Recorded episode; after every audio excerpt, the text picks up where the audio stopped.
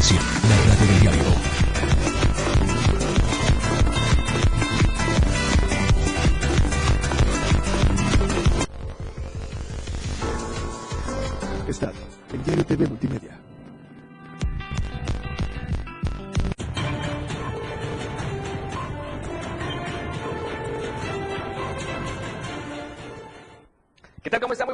Gusto saludarlos. Son las 7 en punto, estamos en Chiapas al cierre. Soy Efraín Meneses y cerremos la semana juntos. ¿Qué le parece si se queda con nosotros los siguientes 60 minutos? Obviamente con lo más importante ocurrido en la entidad, en el país y en todo el mundo. Así es que ya estamos en sintonía y en frecuencia a través de la radio y las redes sociales. Quédense, ¿qué le parece si comenzamos? Porque lo que es noticia, mañana es historia. Esto es Chiapas al cierre.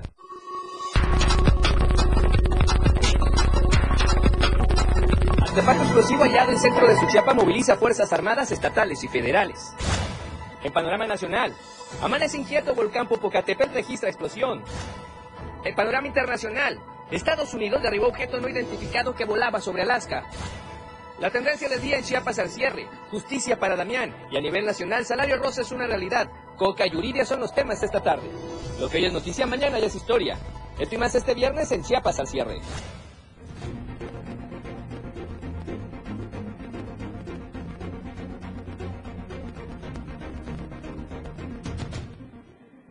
¿Qué tal? ¿Cómo está nuevamente? Qué gusto saludarlo ya esta noche de viernes 10 de febrero, ya llegando al fin de semana. Así es que obviamente mucha gente emocionada para descansar en casa. Le deseamos lo mejor este fin de semana a usted y a todos los suyos. Soy Efren Meneses, como siempre me da mucho gusto saludarlo. Le recuerdo, estamos en las redes sociales, estamos en Twitter, ya nos puede retuitear, ya nos puede ver en arroba Diario Chiapas para que usted esté pendiente, por supuesto, de toda la información. Estamos en la cuenta en Instagram, Diario de Chiapas Oficial. También puede ver ahí los videos. Si a usted le gustan mucho los videos, precisamente TikTok, no se puede perder el TikTok del Diario de Chiapas.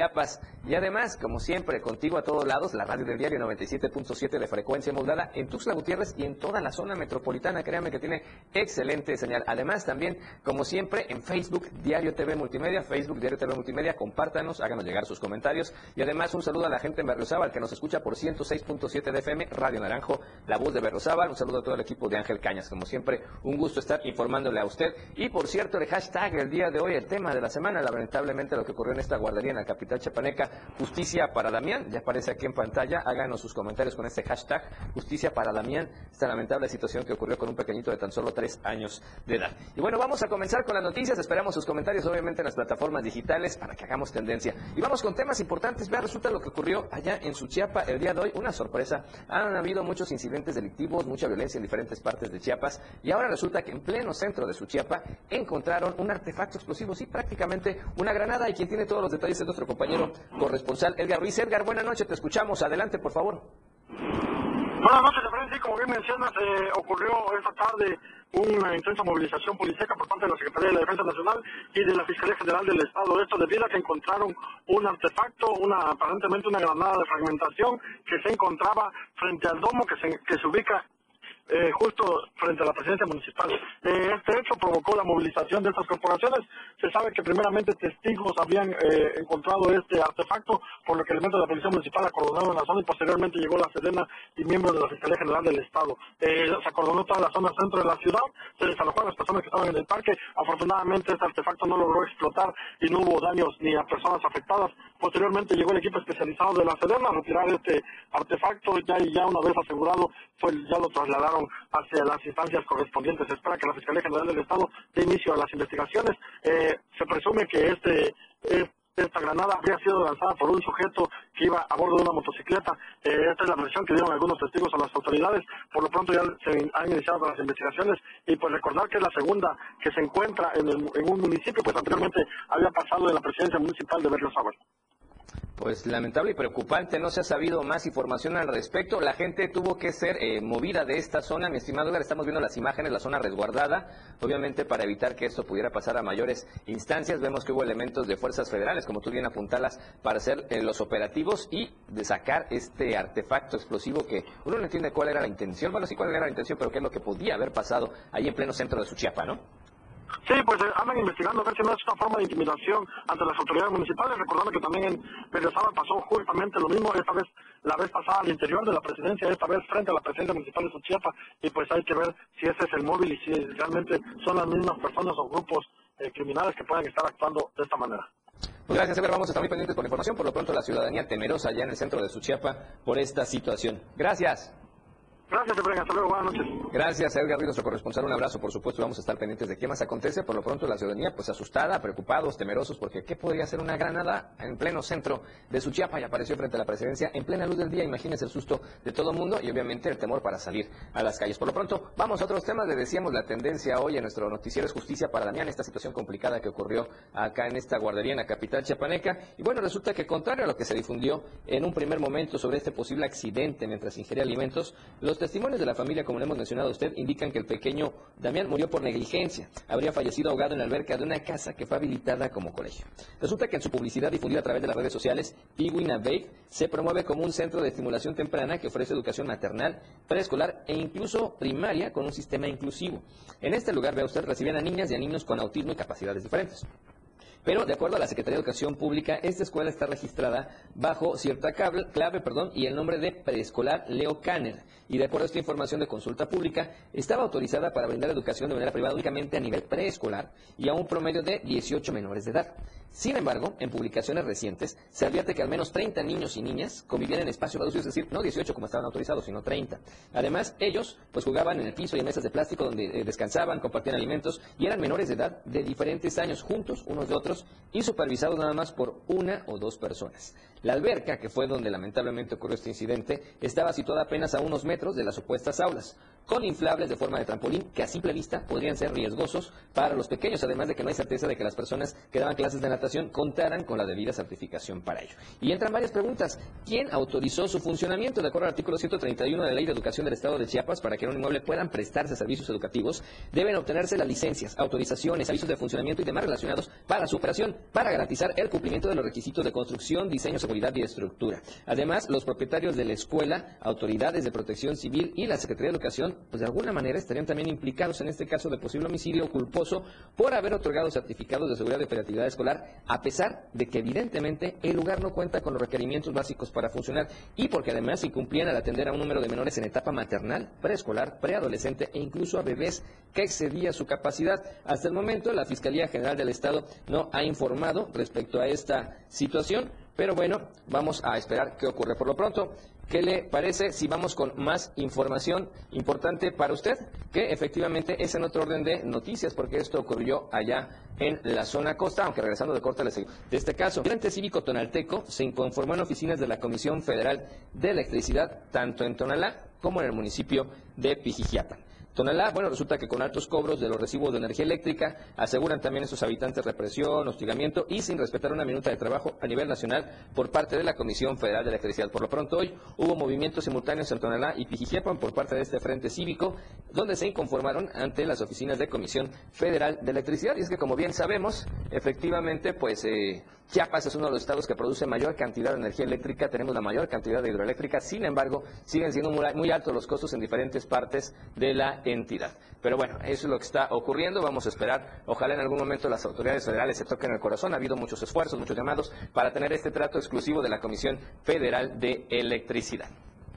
Y vamos a ir a promocionar el primer corte de esta noche, pero le queremos recordar a ustedes, estamos en vivo por la radio del diario 97.7 de frecuencia modulada y también en las redes sociales. Esperamos sus comentarios. Recuerden el hashtag el día de hoy es justicia para Damián. Comerciales o promocionales y volvemos. A regresar, toda la información de la perla del Socorro Bueno o la Tapachula. Esta Meneses te seguirá informando después del corte en Chiapas al cierre. El estilo de música a tu medida. La radio del diario 97.7 FM. Las 7. Con 11 minutos. El 10 de febrero de 1944 se emitió el decreto mediante el cual se establecía que el arma de aviación militar se elevaba al nivel de una fuerza armada. Finalmente, el 10 de febrero de 1992, por decreto presidencial se estableció oficialmente el Día de la Fuerza Aérea Mexicana. La conmemoración de esta fecha tiene como objetivo celebrar la creación de esta Fuerza Aérea y reflexionar sobre la importancia y el papel de este grupo de profesionales en la nación. Garantiza desde hace más de un siglo la paz y seguridad de los habitantes del país, actuando en importantes misiones de rescate y lucha contra la delincuencia. Además de custodiar el espacio aéreo nacional, este instituto armado cumple con una vocación social y ante las emergencias y catástrofes naturales que ha padecido nuestra población. La radio del diario 97.7 FM, contigo a todos lados. Este 14 de febrero festeja el amor y la amistad. La radio del diario 97.7 PM, contigo a todos lados. Este 14 de febrero, Día del Amor y la Amistad, comprométete con la radio del diario 97.7 FM y gánate. Primer lugar, el anillo de compromiso. Una deliciosa cena acompañada con serenata en vivo, una velada romántica e inolvidable. Segundo lugar, un hermoso arreglo floral. Tercer lugar, una exquisita caja de chocolates. Es muy fácil participar. Solo mándanos un video de un minuto máximo en donde expliques por qué quisieras casarte con esa persona tan especial. Y listo, así de fácil. Recuerda ser muy original y mencionar tu nombre. Tienes hasta el viernes 10 de febrero para mandarnos tu video al WhatsApp de la radio del diario 961-612-2860. Apresúrate. La radio del diario, con el amor a todos lados. Por cortesía de Joyería Gutiérrez, Praga, bar, música, vino y trova, ricos postres y pasteles, club repostería, emociones florería. Amigo contribuyente, paga tu impuesto predial y aprovecha estos descuentos. Enero 20%, febrero 10%, marzo 5%, tercera edad, pensionados y discapacitados 50%. Si pagamos, avanzamos. Gobierno Municipal de Tuxtla Gutiérrez. Más trending en música, la radio del diario 977. Contigo a todos lados. En Chiapas al cierre, le recordamos, estamos en vivo por la radio del diario 97.7 de frecuencia modulada en toda la zona metropolitana, acá de Chiapas, además también en eh, las redes sociales, Twitter, Facebook y también obviamente puedes seguir este medio a través de Instagram y TikTok. Pero bueno, antes de promocionar, le platicábamos de esta temática, de esta situación difícil que está en una familia con Damián, este pequeñito de tres años que perdió la vida y precisamente vamos a ver el último adiós a este pequeño. Nos encontramos en Terán. Aquí fue velado Damián, este pequeño de tan solo tres años que perdiera la vida en una guardería en Tuxtla Gutiérrez. Sus padres, con todo el dolor, exigen justicia ante este tipo de circunstancias, afirmando que confían en las autoridades para que se esclarezca el caso y con ello no vuelvan a suceder este tipo de tragedias. Damián era un niño de tan solo tres años con siete meses de edad. El próximo 7 de julio habría cumplido cuatro años. Sus padres afirman que era un niño alegre, ordenado, amante de su familia, pero también de los colores y los juegos geométricos, sin dejar a un lado uno de sus juguetes favoritos como era un carrito rojo. Sus padres lo recuerdan ante esta tragedia que los ha golpeado, el señor Mauricio Estrada y la señora Amparo Moreno, quienes lloran por el dolor que significa perder un hijo.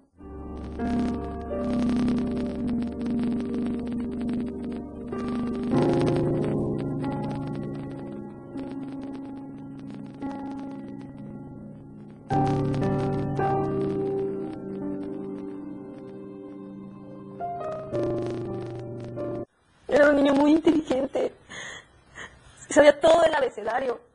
Muchos números, los colores, las formas, las figuras. Todo mi niño. Era muy inteligente. Y tenía muchas ganas de estar aquí conmigo. Era un niño muy alegre. Desde que nació. No había días en los que no sonriera, mijito. Muy querido por muchas amistades, familia. Ante la despedida de Damián, ahora inicia este camino para exigir justicia, por lo que al ser cuestionados afirman que la Fiscalía los ha apoyado para dar seguimiento al caso, dejando en claro que hasta el momento, con respecto a la escuela, no se ha tenido ningún tipo de acercamiento ni contacto. Vamos a ejercer todo lo necesario para que esto no quede en el archivo. Justicia. Justicia. Mi hijo tiene que salvar a muchas vidas. Mi niño ya no va a regresar. Pero esto no le puede pasar a nadie más. Mi niño ya no va a estar aquí conmigo, ya no va a estar con nosotros. Pero esto no le puede pasar a nadie más. Tras esta situación de dolor, de tragedia y de exigencia de justicia, sus padres se quedan con la luz y alegría que significó Damián, desde el embarazo hasta el último día, señalando que esperan que ahora, donde se encuentre, siga siendo feliz. Ay, mi vida. Te amo mucho, mi vida. Te amo mucho, hijito. Juega mucho con los angelitos, mi amor. Tú no sabes, mi vida. Yo voy a estar contigo. Yo espero que Dios pronto, pronto pueda decidir. Mi lugar es contigo, mi amor, no te preocupes. Vamos a estar bien mientras estamos contigo. Juega mucho mi vida con los angelitos. Y todo esto que estamos haciendo es por ti, mi amor. Gracias por los tres años y meses que estuviste con nosotros.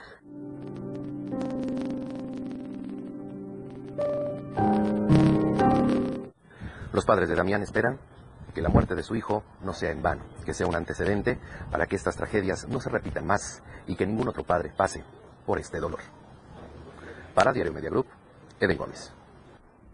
Sin duda una historia muy fuerte, nuestro abrazo sincero y pronta resignación a los papás y nos sumamos al llamado de ellos a que exigir justicia y esto debe ser un parteaguas lamentablemente en todas esas instituciones que prestan este tipo de servicios. Violentaron muchísimas reglas, muchísimas leyes, ¿dónde está la supervisión adecuada que debe haber? Porque lo que estaba en riesgo son las vidas de pequeñitos que son obviamente es que el dolor, imagina familia, un abrazo fuerte y estamos pendientes por supuesto de este caso que como ellos mismos dicen tiene que ser una historia que marca ese parteaguas entre lo que se hacía antes y lo que se debe hacer ahora por parte de muchísimas instituciones, de muchísimos involucrados. Cambiamos de tema, vamos a empezar con información de la perla del Soconusco, Lola Tapachula. Hola Tapachula. Hola Tapachula. Hola Tapachula. Hola Tapachula. Bien, y mandamos un saludo hasta el Soconusco, Diario, Diario Media Group Soconusco, a de Córdoba y a todo el equipo. Y vamos con un reporte que nos comparte esta noche nuestro amigo Rafael Lechuga. Y es que vea, los programas sociales han dejado abandonados a quienes son verdaderos productores de maíz. Productores de maíz de Mazatán y Tapachula denunciaron presunto mal manejo de programas sociales federales para el sector agrícola. Señalan que aunque hay apoyos a este sector, no llegan los recursos a los campesinos, pues aseguran que existen ciertos privilegios para grupos específicos de la población allegados a un color partidista. Hoy anuncian, y yo he visto ahí en Facebook, que anuncian apoyos de fertilizantes para los productores de maíz. Y yo me acerco a mis amigos, mis compañeros que producen maíz, les dieron fertilizante. No hubo apoyo de fertilizante para los productores de maíz, solamente lo ocupan de manera electorera a sus agremiados o a los de su partido para seguir manteniendo el poder. Lo que ellos explicaron que a pesar de la difusión de los programas federales, el campo se encuentra abandonado y que las personas que realmente cultivan maíz no reciben los apoyos. Poder. Lo que ellos anunciaron que iba a haber precio de garantía para que nosotros pudiéramos tener una agricultura sustentable y que pudiéramos nosotros de ahí mantener a nuestra familia, eso ha sido una vil mentira. Segalmet no funciona, no sirve. Simplemente sabemos muchos aquí en México que piden a las autoridades federales entregar programas y créditos a quienes realmente se dedican a la producción de maíz y dejar de ejercer beneficios a quienes ni siquiera tienen siembras. Desde Diario TV Multimedia Tapachula, Rafael Lechuga. ¿Cómo ve? Y vamos a otros temas también allá en Soconusco y es que dio inicio al programa de prevención de arbovirosis 2023 allá en Tapachula con el que se pretende contrarrestar la presencia de moscos transmisores de enfermedades como dengue, zika, chikungunya y paludismo. La alcaldesa Rosy Urbina Castañeda señaló que el Cabildo aprobó la aplicación de un recurso para este programa en materia de combustibles, mientras que el Distrito de Salud aporta la parte operativa, insumos y vehículos, ya que la finalidad es el cuidado de la salud de las y los tapachultecos. El dengue, el zika y chikungunya son enfermedades provocadas por el mosco Aedes aegypti, mientras que el paludismo por el anófeles y de esta última, bueno, ya se han presentado algunos casos en personas en movilidad, por lo que las acciones preventivas retoman importancia para llegar a todo el territorio municipal ahí en Tapachula, sobre todo con ese flujo migratorio impresionante que tienen. En ese sentido, se pidió a la población que permita a los brigadistas ingresar a las viviendas, a realizar acciones preventivas, sobre todo de abatización, para lo cual van uniformados y con sus respectivas identificaciones que dan confianza a la ciudadanía. Ahí está la información, por supuesto, de lo que ocurre allá en la perla del Soconusco. Por lo pronto, vamos a otro tipo de información para platicarle ustedes el día de hoy, y es que sin duda se han presentado muchísimos incidentes en esta vía de comunicación Chiapa de Corso hacia San Cristóbal de las Casas. Vamos al dato.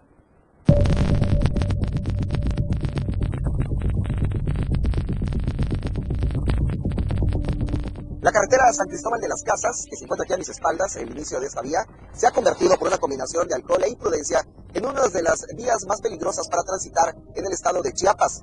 Así lo refieren elementos de Cruz Roja que prácticamente todos los días tienen que tener al menos un percance.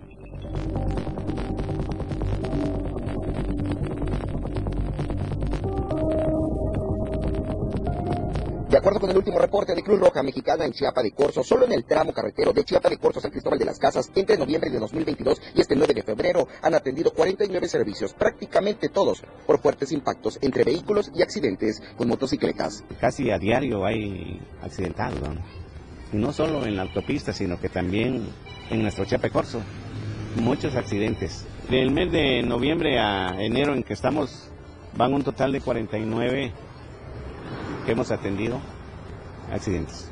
La mayoría de los accidentes porque van tomados las personas. El alcohol. Y no combina, oiga, el alcohol con el volante. Lamentablemente son cada vez más frecuentes las imágenes de percances en esta vía de cuota, automóviles fuertemente dañados, ocupantes con lesiones graves o ya muertos, y la tendencia de percances parece que no disminuye. Hay veces que llegamos y hay personas ya sin signos vitales por la magnitud del accidente o la magnitud del impacto del accidente. ¿Tienen ustedes idea eh, entre paramédicos, compañeros de Cruz Roja, si este es el tramo carretero de Chiapas que podríamos considerar el más peligroso? Pues de lo que es a noviembre hasta la fecha del 9 de febrero, lo podemos poner que sí, porque ha incrementado un 70-80% más o menos de accidentes. El presidente de esta delegación hizo un llamado para que se apoye a la Cruz Roja y se continúen ofreciendo un servicio que en la mayoría de los casos es la diferencia entre la vida y la muerte. La recomendación para los usuarios de la vía Chiapa de Corso San Cristóbal es muy sencilla, pero pocas veces se sigue al pie de la letra. Conserve su distancia, respete los límites de velocidad y no conduzca en estado de ebriedad o cansado. Evite ser una estadística más. Para Diario Media Group, Marco Antonio Alvarado.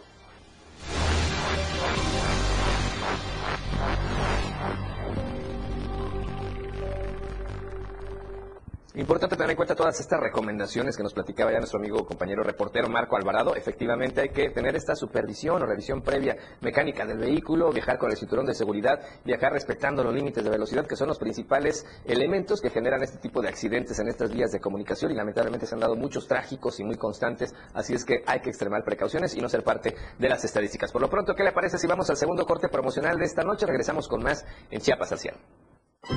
Chiapas al cierre, ya regresa para informarte. 97.7 FM, XHGTC, Radio Revolución Sin Límites. La radio del diario, contigo a todos lados. 97.7, La radio del diario. más música en tu radio.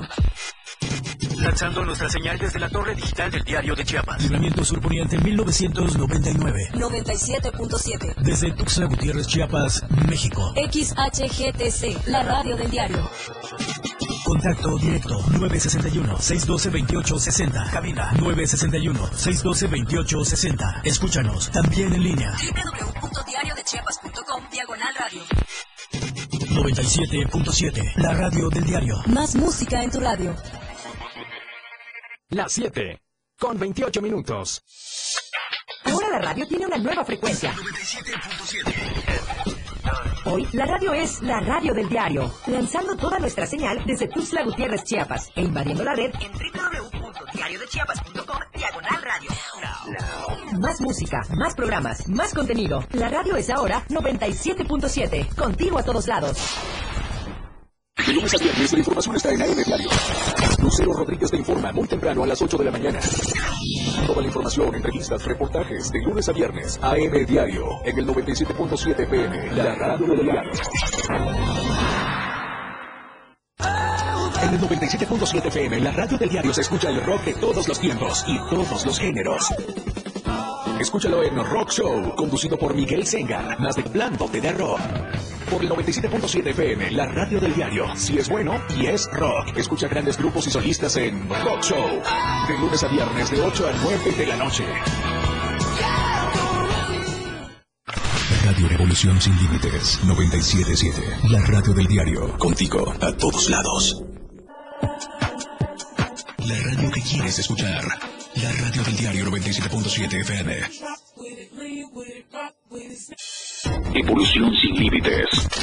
Somos trending, somos música, somos noticias. La radio del diario 977. Contigo a todos lados. Informa de última hora. Efraín Meneses ya está en Chiapas al cielo. Nosotros le recordamos que estamos en vivo a través de la radio del diario 97.7 de frecuencia modulada en toda la zona metropolitana. Estamos en vivo por Facebook, Diario TV Multimedia y obviamente también en la cuenta de Twitter, arroba Diario Chiapas, para que usted nos haga llegar sus comentarios en vivo. La tendencia del día está otra vez en pantalla, se la comparto a usted que nos escucha. Justicia para Damián, hashtag Justicia para Damián. Este caso que ha conmovido, por supuesto, a todos los tuxtlecos en esta guardería, este incidente donde el pequeñito perdió la vida de tan solo tres años por una negligencia del cuidado de caer en una alberca. Por pronto, vamos a más información y tenemos información que ocurrió allá en la zona norte de Chiapas y es que, bueno, pues resulta que gracias a una denuncia, elementos de la Policía de Investigación adscritos a la Comandancia Regional de Palenque iniciaron una fuerte moviliza- movilización donde reportaban el hallazgo de un cuerpo. No sabemos si ya está Soy Rodríguez en la línea. Bueno, pues entonces la información que ella nos compartió le relata que precisamente los hechos se registraron sobre la carretera Villahermosa Escárcega a tan solo unos pocos kilómetros del crucero de Emiliano Zapata Tabasco, pero aún en territorio chiapaneco. A la orilla de la carretera y entre la maleza se encontraba ese cuerpo semienterrado de una persona del sexo masculino y con visibles huellas de tortura, toda vez que presentaba ataduras en sus manos, mientras que a la altura de la cara tenía cinta tipo industrial, por lo que se presume que fue levantado, torturado y posteriormente ejecutado a balazos. El personal de la Fiscalía General del Estado, Ministerio Público y peritos se constituyeron en este punto de los límites entre Tabasco y Chiapas para las pesquisas necesarias, extraer el cadáver putrefacto y trasladarlo al CEMEFO en la ciudad de Palenque, de quien el informe preliminar revela que pertenece en calidad o permanece en calidad de desconocido. Cabe señalar que hace unos días, apenas atrás, una llamada anónima indicó que había una persona sin vida en las inmediaciones de los límites entre el poblado Calatrava de Palenque y Emiliano Zapata de Tabasco, del que las autoridades tabasqueñas no confirmaron, pero testigos refieren que podría tratarse del mismo reporte. Serán las autoridades quienes finalmente deslinden las responsabilidades y que investiguen esta presunta ejecución. Bien, y bueno, pues ahora vamos con más información. Tenemos a nuestro compañero José Salazar en la línea telefónica porque nos trae también información importante el día de hoy. Y es que resulta que eh, tan solo el 33% de las mujeres, escuche usted, tiene participación en las ciencias y en la investigación. Pepe, buenas noches, ¿cómo estás? Adelante. Hola, ¿qué tal de frente? Saludo, muy buenas noches, un gusto saludarte. Bueno, pues para informarte que en Chiapas, solo el 33% de 500 personas que están inscritas en el padrón de investigadores e investigadoras del CONACYT, eh, pues actualmente forman el padrón. En ese sentido, el titular del, Consejo Estatal de Ciencia y Tecnología de Chiapas manifestó que se están empleando medidas eh, con la finalidad de fomentar en la niñez el desarrollo y el, importante trabajo que tiene la ciencia para nuestro estado. Chiapas es un estado multidiverso que necesita, en un sentido, el desarrollo de las niñas y principal de, la niñez y principalmente de las niñas y de principalmente de las mujeres en materia de investigación. Investigaciones que detonen el desarrollo de Chiapas, investigaciones que empleen a personas y sobre todo que sean en beneficio de las y los chiapanecos. En este sentido mencionó que solamente el 33% de este padrón de 500 personas que desde el inicio de su administración se han incrementado a 100%, a, a 100 personas anuales, eh, bueno, hoy se trata de implementar a través del Consejo de Ciencia y Tecnología que hoy tiene un instituto y próximamente se va a relanzar como una secretaría que impulse el desarrollo de la niñez y principalmente de la mujer para el desarrollo de programas e investigaciones que tengan que ver con el desarrollo de nuestro Estado. Eh, esto eh, principalmente, pues bueno, por el beneficio que tiene que muchas personas estén en el desarrollo y la investigación, tomando en consideración que en unos días, a nivel nacional, principalmente estamos hablando del Senado, se va a discutir la ley que tenga que ver con el Sistema Nacional de Investigadores, donde, bueno, se tiene que destacar el papel que tiene y la importancia que tiene la mujer en esta importante labor. Pues qué bueno que se den este tipo de actividades. Lamentable que se reconozcan las realidades o estas cifras o estas estadísticas donde tienen muy poca participación las mujeres en la ciencia y la investigación. Pero qué bueno que también hay acciones como las que está haciendo el ICT Pepe, donde se está reactivando este impulso a la ciencia, la tecnología y la innovación. Y sobre todo donde ahora ya se trata de ser incluyente y con este tipo de acciones en el marco de estos días, como el Día de las Mujeres y la Ciencia, pues es importante para abrir nuevamente esos espacios y con el paso del tiempo, pues tener mejores estadísticas y sobre todo más participación de las mujeres en este campo tan importante, ¿no? Sí, eh, importante el desarrollo que Chiapas ha tenido en materia de investigación, recordando que son las y los investigadores que desarrollan eh, todas aquellas gestiones que tienen que ver con la injerencia en materia ambiental, en materia industrial, en materia de desarrollo social, en materia de turismo, diversas investigaciones que están enfocadas a detonar diversos factores que tienen que ver con el desarrollo de Chiapas importante, que cada vez seamos más y sobre todo investigadoras que tengan que eh, trabajar por el bien de nuestro Estado. Perfecto, Pepe. Pues gracias por el reporte importante. Veamos este auditorio, muchas mujeres participando el día de hoy y ojalá esto ya se vuelva una constante. Gracias, Pepe. Excelente fin de semana. Gracias por tu apoyo a lo largo de todos estos días. Nos vemos y nos escuchamos primero Dios el próximo lunes. Gracias, Pepe. Muy buenas noches. Un abrazo a José Salazar. Pepe Salazar, usted lo conoce, excelente reportero de esta casa editorial del diario de Chiapas. Y vamos a otros temas, vamos a temas ambientales porque llegó una denuncia, denuncian descarga de aguas negras en la colonia Bienestar Social acá en Tuxtla Gutiérrez. Habitantes de la colonia Bienestar Social viven entre aguas de drenaje y el sistema municipal de agua potable y alcantarillado de Tuxtla Gutiérrez es inoperante ante la problemática. Vecinos de la avenida Galeana de la colonia Bienestar Social dieron a conocer que dentro de sus viviendas el drenaje está colapsado desde hace semanas y si usan agua para lo más elemental, como ir al inodoro o bañarse, las aguas comienzan a brotar de sus alcantarillas. De igual manera, manifestaron que las alcantarillas de drenaje de la avenida Galeana, así como de la avenida frente al Centro de Desarrollo Comunitario, se encuentran todos los días expulsando aguas negras, mismas que, se escurren por varias cuadras, dejando sin la posibilidad de transitar a los habitantes. No hace nada el municipio, no hace nada el mapa, salubridad sobre todo. Aquí estamos expuestos a una gran contaminación. Eh, ayer ahora otra vez, porque ayer en la mañana no había nada, pero anoche A esto, personal del Sistema Municipal de Agua Potable y Alcantarillado acudió a la zona y señaló que trabaja en arreglar problemas en esta colonia popular, al mismo tiempo de mencionar que las fugas se han originado por trabajos de reparación en vialidades. Sin embargo, los habitantes reclamaron que solo llegan a desasolvar un momento cuando la problemática es mayor. Para Diario Media Group, Ainer González. Impresionante esta fuga que se ve de aguas negras allí sobre la plena calle y obviamente está generando problemas con todos los colonos. Ojalá las autoridades le presten atención. Y por lo pronto vamos a otro tema. Nos vamos a la videocolumna de este día en pocas palabras con nuestro amigo Marco Alvarado. Las niñas y los niños de Chiapas, los más pobres.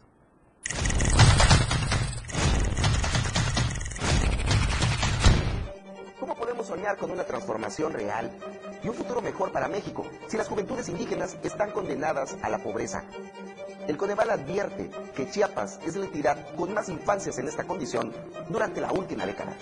Los municipios de Ocosingo y Chilón, con más de 100.000 habitantes cada uno, registraron los mayos del país. Y es que las infancias y juventudes indígenas también forman parte del futuro de México y las estamos excluyendo desde ahora, quitándoles una posibilidad real de soñar con empleos que sean bien pagados y que les permitan mejores condiciones de vida. Si queremos soñar con una transformación, empecemos ya, para que la historia registre el siglo XXI como el tiempo en el que nos tomamos en serio este tema, para que ser indígena deje de ser sinónimo de pobreza y de marginación.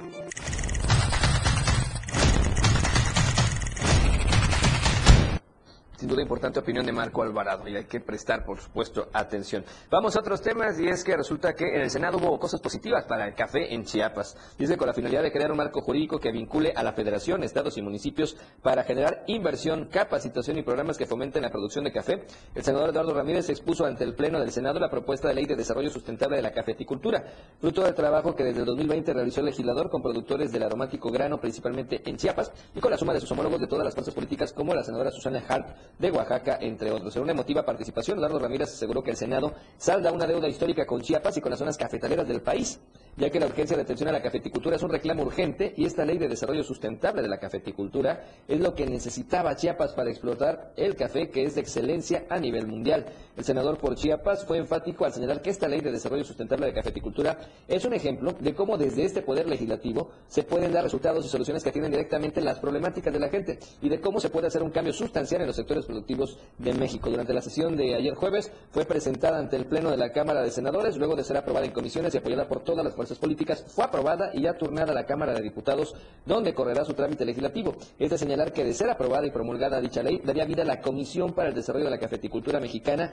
instancia reguladora intermediadora con este sector. Así es que un eh, tema importante para la producción de café en el Estado.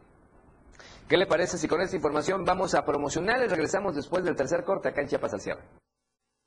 La información no termina. A cada momento se están generando y Efraín Meneses te las informa después de esta pausa. Chiapas al cierre. Evolución sin límites. La radio del diario. Más música, noticias, contenido, entretenimiento, deportes y más. La radio del diario 977. Las 7. Con 43 minutos. Amigo contribuyente, paga tu impuesto predial y aprovecha estos descuentos. Enero 20%, febrero 10%, marzo 5%, tercera edad, pensionados y discapacitados 50%. Si pagamos, avanzamos. Gobierno Municipal de Tuxtla Gutiérrez. Semana en Hora Nacional nos ponemos el sombrero con Lupillo Rivera. Hablaremos sobre la importancia de la radio en la educación, la cultura y la participación comunitaria. ¿Saben cómo funcionan las feromonas dentro del enamoramiento? Se los decimos. Y hablando de feromonas, platicaremos sobre el sexo en la pareja. Somos sus amigos Fernanda Tapia Y Sergio Bonilla. Les esperamos en la Hora Nacional. Esta es una producción de RTC de la Secretaría de Gobernación. Gobierno de México.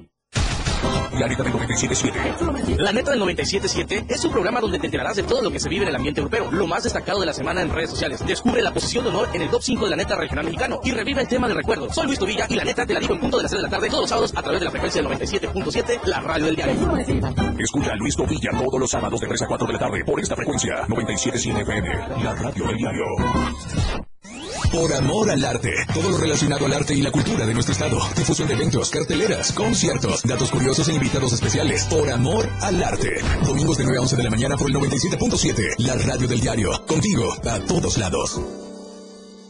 Para comenzar tu fin de semana con estilo, Fuita y Beat. La música que se genera en los mejores clubs del mundo. Todos los viernes y sábados de 9 a 11 de la noche. Lo mejor de la música electrónica lo escuchas ahora en Store La Mesa. DJ Kuni y DJ Anali OG tienen para ti los mejores sets mezclados en vivo. Fuita y Beat en la radio del diario 97.7. Contigo a todos lados. Evolución sin límites. Contacto directo. 961 61 228 60. Contigo a todos lados. Una programación que va más allá de un concepto radiofónico. 977. La radio que quieres escuchar. La radio del diario 97.7 FM.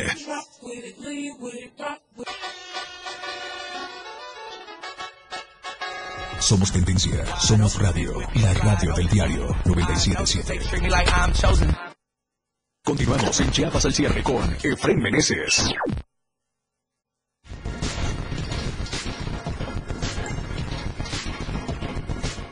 Gracias por continuar con nosotros en Chiapas al cierre. Esta noche de viernes, ya casi finalizando la semana. Y por cierto, como todos los viernes, andamos sin corbata. Usted que no nos ve, pero sí nos escucha por la radio del diario en la zona metropolitana. Y vamos a los mensajes en las redes sociales. Un saludo especial hasta la Failesca. Gracias, mamá Tere. Un abrazo enorme. Pone saluditos y bendiciones. Por supuesto, también a mi bella esposa. Saludos a todo el equipo de Chiapas al cierre. Gracias por informarnos. Gracias, amor. Por cierto, un abrazo y un beso a toda la familia. Y bueno, ¿qué le parece si vamos a temas amables? Vamos a temas que tienen que ver con cuestión social y cuestión salud, porque CRIT está festejando ya 16 años de experiencias. El Centro de Rehabilitación e Inclusión Infantil CRIT Teletón Chiapas cumple 16 años de existencia, transformándose cada año para atender con mayor calidad tanto a niños como a personas que necesitan de rehabilitación. Hoy vengo representando a más de 2.600 colaboradores, colaboradoras y colaboradores, a más de 3.800 voluntarias y voluntarios, todos los que formamos la Fundación Teletón. Todos les mandan una, cariñosa felicitación que nos llena de orgullo por lo grande que es nuestro querido CRIT Chiapas. También con María Sumico Aguirre Fischer, directora general del CRIT Chiapas, se congratuló al dar a conocer los más de 9.200 niños que han sido atendidos por esta benemérita institución provenientes de Chiapas y de estados vecinos como Tabasco, Oaxaca, Veracruz, además de apoyar a niños de nuestro vecino Guatemala. Eh, hoy revivimos ese primer día en donde nuestro corazón se desbordaba por ver a la primera familia chiapaneca cruzar la puerta de esta institución y que una de nuestras primordiales misiones ha sido conservarla así como ese día por todos los niños que están por venir. El crecimiento de CRIT Chiapas ha sido constante, al igual que el número de atenciones, por lo que las personas voluntarias son bien recibidas para apoyar a la atención de los niños y las familias que necesitan de este lugar. De acuerdo, somos 102 colaboradores. Eh, en la última, eh, el último año hemos crecido cerca del 10% y eh, con una clínica más. Am, somos cerca de 45 voluntarios porque este CRIT no funcionaría sin este corazón tan bondadoso de quienes donan su tiempo con nosotros. Y eh, estamos atendiendo actualmente cerca de 1.500 familias que vienen a este CRIT. Finalmente, señaló que el ADN de Fundación Teletón es el mismo, de Tijuana hasta Cancún. El modelo de atención, los estándares de calidad, por lo que comprometerse a ser parte de esta institución es el mayor servicio para los niños. Para Diario Media Group, Francisco Mendoza. Estadísticas, reportes, información. COVID-19. Bien, y vamos a los casos de COVID-19 de manera oficial por parte de la Secretaría de Salud. Y de acuerdo al último reporte, se siguen dando todavía casos ya menores que los días anteriores. Sin embargo, hay mucha incidencia. Estamos hablando de 17 casos nuevos en las últimas 24 horas, 5 en Tuxtla Gutiérrez, 4 en Tapachula, 3 en Comitán, mientras que en Cintalapa, Mazatán, Motocintla, San Cristóbal y Siltepec se presentó un caso nuevo en cada una de esas ciudades. Por grupo de edad y de sexo, todos son mayores de 25 años, con excepción de un menor. Y del total, 10 son del sexo masculino y 7 del sexo femenino. En cuanto a las comorbilidades, solo 4 pacientes cursan con enfermedades adicionales como diabetes, hipertensión, inmunosupresión e insuficiencia renal crónica. Nacional. Y vamos al centro del país con información importante con nuestro amigo Luis Carlos Silva. Y es que vea, detectan venta de tesis hasta en 25 mil pesos allá en la Universidad Juárez Autónoma de Tabasco. Y este hecho resulta que es promovido por los propios maestros. Pero bueno, vamos al dato completo con Luis. Luis, ¿cómo estás? Buenas noches, te escuchamos. Adelante. Gracias, Efraín, con el gusto de saludarte a ti y a los amigos del auditorio. Un nuevo caso de corrupción al más alto nivel universitario, como tú ya lo apuntas, fue detectado en el estado de Tabasco. La venta de tesis de licenciatura, 15 de estos casos en un promedio de 20 a 25 mil pesos, es producto de una investigación que habrá pues de realizarse en el transcurso de las próximas semanas y el cese de catedráticos que incurrieron en esta práctica ilegal. Esto nos recuerda el caso de la ministra de la Suprema Corte de Justicia de la Nación, en este caso Yasmín Esquivel, quien está acusada del plagio de su tesis de licenciatura, aunque esto ha ocurrido y ya la ha señalado el tema pues en trilladas ocasiones respecto a la posibilidad de quitarle el título a esta, a esta funcionaria del, Poder Judicial de la Federación, ahora se ventila este nuevo caso en el sureste de la República Mexicana. El rector de la máxima casa de estudios de esta universidad, Guillermo Narváez, aseguró que durante las últimas semanas se han detectado nuevos casos y por lo cual la División Académica de Ingeniería y Arquitectura tendrá que ser sometida a una, investigación a fondo y a, un, y a, un, importante escrutinio. Aseguró que no se puede permitir que maestros, a, sobre todo que están eh, jurando una, un trabajo muy importante y sobre todo de, de, de, una, de una visión sobre todo universitaria, puedan estar vinculados a un caso de corrupción. Esto ocurrió en el transcurso de los últimos cuatro meses, por lo cual serán suspendidos de todo proceso de titulación aquellas personas y alumnos que hayan adquirido de manera fraudulenta una tesis entre 20 y 25 mil pesos, aseguró el rector Guillermo Narváez. En auditorio comentarles que la venta de este tipo de, eh, de títulos universitarios o de tesis universitarias está penado también por la legislación tabasqueña y habrá un Consejo de Medio Justicia que también tomará cartas en el asunto. Cabe destacar que a través de un importante software especial que tiene esta universidad fueron detectados los eh, daños eh, presentados y es por eso que en el transcurso de las próximas semanas habrá importantes avances. Te quiero comentar que en el estado de Tabasco se han eh, aplicado este software a más de 3.028 tesis, de las cuales hasta el momento hay estas, estas 25 en coincidencia y por lo menos de estas 15 el 22% corresponden al plagio de, la misma. Por último, comentarte que en el caso de eh, una investigación paralela, la Universidad Juárez Autónoma de Tabasco advierte que se continuarán las investigaciones para conocer quiénes son los cesados de inmediato y quiénes son los alumnos que deben también ser separados de la universidad hasta que haya una, un fallo, sobre todo un fallo muy importante por parte del Consejo Académico. Un caso más de corrupción en una universidad tabasqueña, muy parecido a lo que se está viviendo en la UNAM con una ministra que sigue en sus funciones, pero que también plagió una tesis y que es parte de una investigación por parte de la máxima casa de estudios. Que pases una excelente noche y mejor fin de semana y después, como siempre, seguimos al pendiente de nuevos. Gracias, mi estimado Luis. Un abrazo hasta el centro del país. Excelente fin de semana. Nos escuchamos primero Dios el próximo lunes. Gracias por el reporte. Bien, y vamos a la información internacional.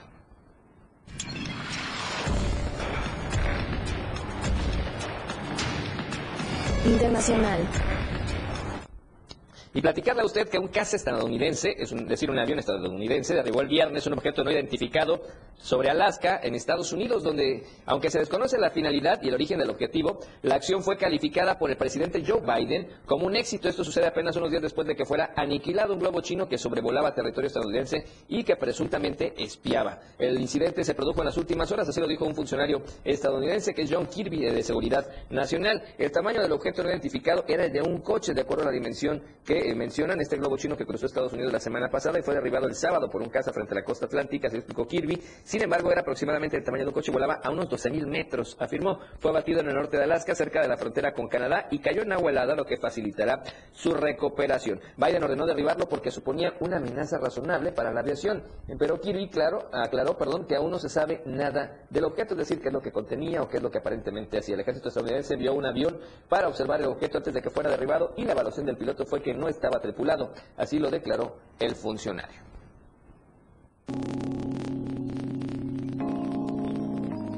Tendencias.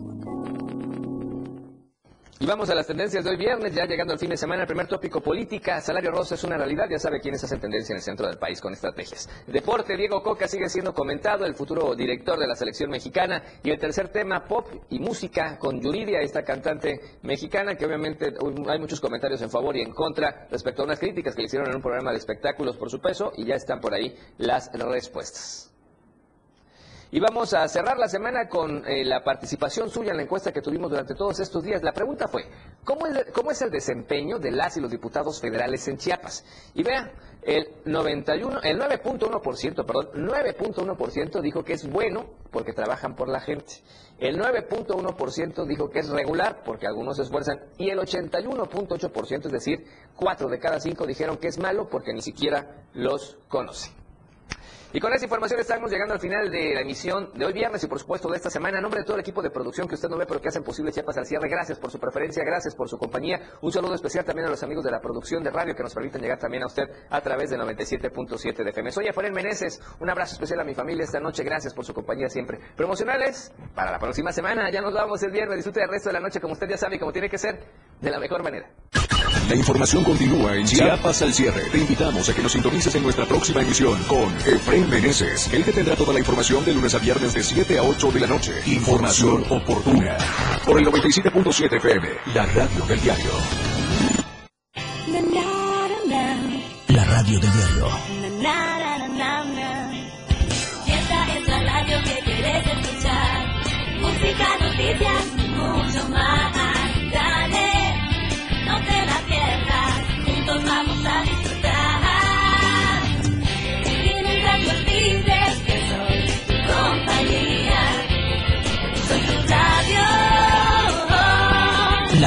Del diario 97.7.